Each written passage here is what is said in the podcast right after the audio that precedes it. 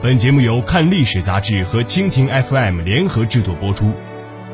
看历史杂志是中国人文历史杂志领军者，以严谨的新闻方式和非虚构写作发掘历史真面目，倾听古今大事，探寻未知真相，尽在蜻蜓 FM 历史频道。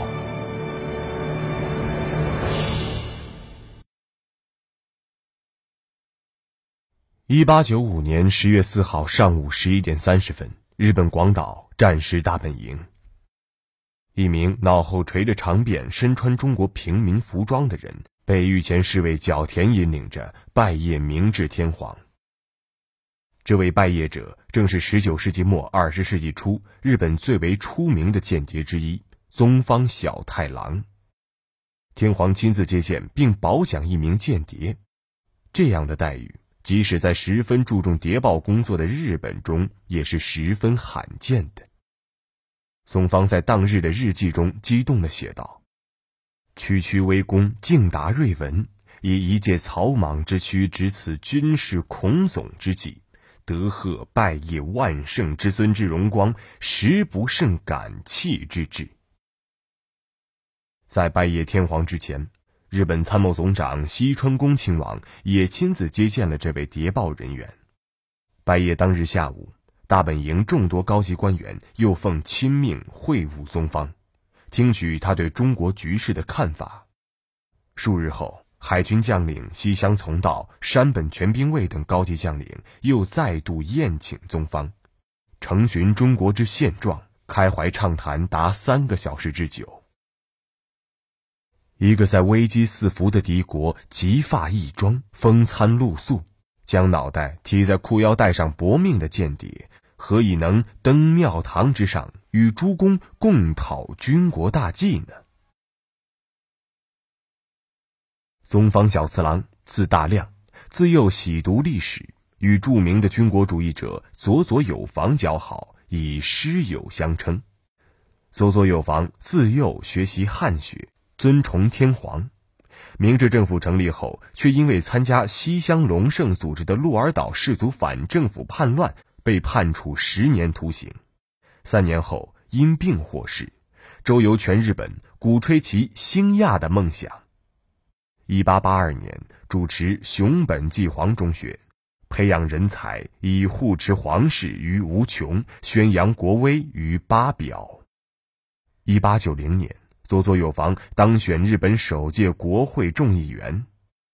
一九零零年义和团动乱时，他曾出面策动李鸿章组建南方联邦，被李鸿章严词拒绝。一八八四年甲午战争爆发，日本加强了对华谍报工作。松方小太郎随佐佐有房来到上海，随即进入上海东洋学馆学习中文。该学馆专为日本人教习中文。教育日本的青年子弟彻底查明支那的国情，大陆经营之时肯定需要。求学之余，松方小太郎极发异装，打扮成中国人，游历北方九省，全程步行，历尽艰难，收获颇丰。其长篇调查报告获得日本高层的高度关注，奠定了他作为中国通第一人的地位。一八八六年，日本参谋本部军官荒尾京奉命来华，在汉口设立贸易机构乐善堂，以经营眼药水、书籍、杂货为掩护，组成了一个遍布中国主要城市的谍报网。宗方亦加入其中，并担任了北京支部的主任。一八八七年。松方以学生名义再度申请赴东北考察，尽管遭到了李鸿章的明确反对，但依然获得了总理府衙门颁发的游历护照，得以堂而皇之的刺探重要军情。一八八八年，乐善堂明确松方的北京支部，并主要负责刺探清政府的中央情报。宗方还因此取了个号“北平”，得以自抒胸臆。谍报工作初有成效后，黄伟京退出了军界专事、民间谍报，着手设立日清贸易商会，并在旗下开设了日清贸易研究所，培训支那通。该研究所获得日本政府从内阁机密费中的拨款，虽于1890年9月在上海英租界大马路泥城桥畔开办，松方小太郎应邀担任学生监督。这个以贸易名义开办的学校根本就没有设立经济方面的专门课程，直到1893年6月，由于财政困难被迫关闭，期间只培养了一届学生。其重要成果之一，就是在1892年与汉口乐善堂编辑出版的《清国通商宗览》，共两编三册，两千三百多页，成为研究中国的重要文献。另一项重要成果，即是所培养学生在随后的甲午战争中志愿从事翻译工作及军事侦探，多人被中国官方查获后所斩首。在日清研究所关闭的前半年，一八九三年年初，松方小太郎为筹款回到日本，但进展不顺。郁郁寡欢的松方小太郎不得不于十月间再回到中国。此时，中日在朝鲜的冲突又酿成大战之势。松方小太郎即应日本军方的要求，开始频繁活动。撰写大量的报告，内容涉及军事、经济、宗教等各个层面。如其《武汉见闻随录》中包括以下主题：武汉三镇情形、学校及教会、汉阳制铁厂、武昌织布局、水师及陆军概括。一八九四年六月，宗方奉命从汉口前往烟台，接受日本驻华武官井上敏夫的指令，潜入威海。两度亲自侦察北洋舰队基地，获得大量的第一手情报。一个月后，日军在朝鲜丰岛洋面偷袭北洋运输舰队，击溃北洋军舰，击沉满载千名中国士兵的英国商船“高升号”，俘获装满弹药和银饷的“操江号”，甲午战争由此爆发。七月二十八号。日本谍报人员在天津紧急开会，制定了中日断交、日侨撤离中国后的潜伏方案。七月三十一号，松方携谍报经费回到了台湾。次日，中日两国断交宣战，井上敏夫撤离回国，松方接替他在台湾负责北洋舰队情报的收集和汇总工作。在驻守烟台的三周内。松方立下了平生最大的战功之一，他在威海探得北洋舰队的出发时间。日本联合舰队遂已在九月十五号部署于朝鲜黄海道大东沟附近，以逸待劳，为随后爆发的世界首次铁甲舰队大决战做好了准备。日本陆军大将庄凡为此评价松方道：“为军国做出了极大的贡献。”八月一号晚，从天津开往上海的英国商船“重庆号”被一群愤怒的中国人闯入，痛殴船上的日本乘客。这次事件引起了英国的强烈抗议，但歪打正着的是，乱民却无意间收获了日本驻天津领事馆武官川龙巨和大尉发给井上敏夫的谍报，中国政府得以破获一系列的日本间谍案。松方对此事在日记中进行了详细记录。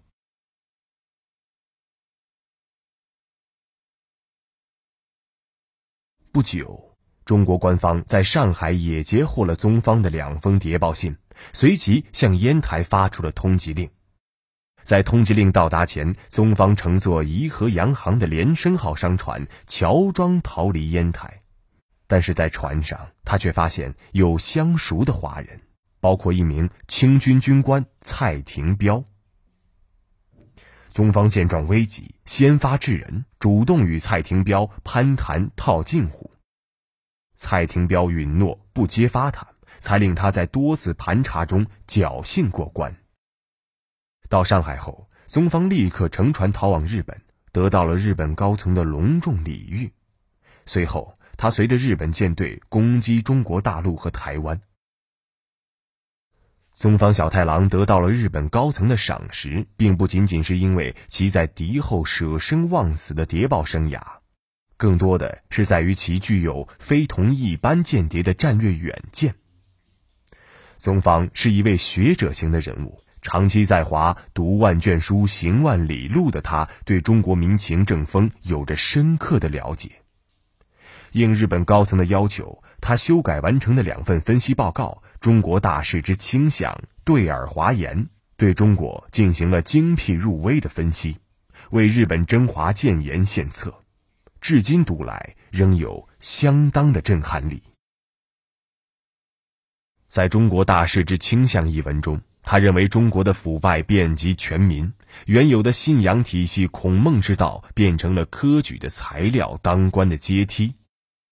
庸官俗吏谄媚当道，朝野滔滔相习成风。宗方指出，国家是人民的集合体，人民是国家组织的分子，分子一旦腐败，国家岂能独强？中国的分子，中国的分子们集体腐败，国家的元气就会丧失消亡。他估计，早则十年，迟则三十年。中国必将支离破碎，呈现一大变化。在对尔华言中，宗方小太郎更是具体的指出，日本必须联合中国才能对抗西方，但中日之间若无大战，则不能大和；大战而大胜之，中国使之日本之实力不可敌也，方可收协同之效。因此，必须先以势力压制、威服中国。西西之人，节节之意，非所以取中国人之道。因此，他建议当时节节胜利的日本军方必须排除万难，攻陷敌人之首都北京，在晋扼长江之咽喉，攻占江淮重地，断绝南北交通，使敌国陷于至困至穷、万无办法之地。使敌国政府和人民知晓真正之失败，而后达到我之目的。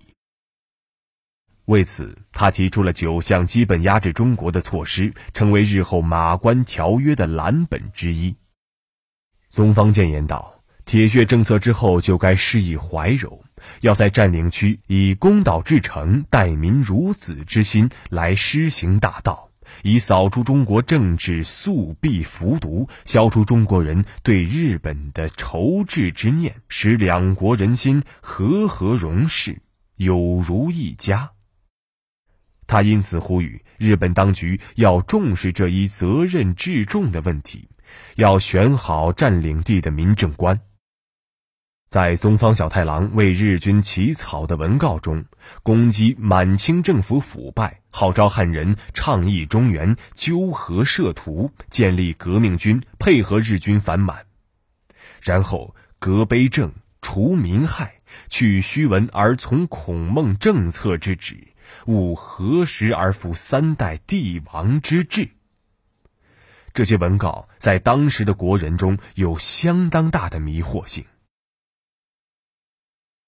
甲午战后，松方小太郎到汉口经营中文报纸《汉报》，为日本利益进行文力征伐，同时大力支持中国维新派，抨击顽固势力，传播西方文明，对湖北社会风气开放影响巨大。此后，更是甚至创立东亚同盟会，高喊保全中国的纲领，推行亚洲版的门罗主义。一九一四年，在上海设立东方通讯社，打破了路透社在一八七二年建立的远东分社以来中国新闻市场的垄断，而后形成了日本在华的官方通讯社。一九二三年病死于上海，大正天皇特旨赐勋，安葬于熊本市小峰墓地。宗方小太郎曾填一曲《寄燕京诸君》，内有“草鞋层林带岭顶，匹马摇饮压水媚，死行不知何所得，怀抱只有哲人知之句，或是这位大间谍的顾盼自雄。亲身潜入威海侦察北洋舰队基地。甲午战争前后，松方为日军获取了很多的重要情报，而作为学者型的人物，他拥有别具一般间谍的战略远见，为日本征华建言献策。下期节目，我们去听一下另一位智力卓群的外国记者间谍。